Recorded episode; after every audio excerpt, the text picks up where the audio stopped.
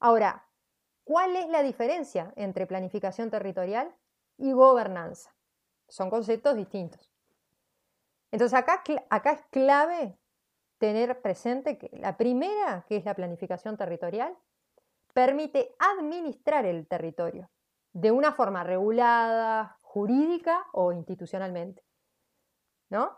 Y por el otro lado, la gobernanza emerge, ¿sí? Recuerdan, este, la, gobernanza eh, surge también como un dispositivo, ¿sí?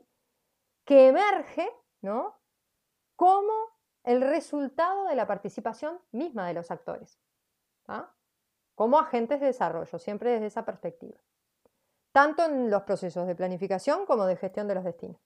¿sí? O sea, la planificación territorial permite administrar el territorio, eh, tanto desde el punto de vista jurídico, normativo, institucional, y por el otro lado la gobernanza es el resultado ¿sí?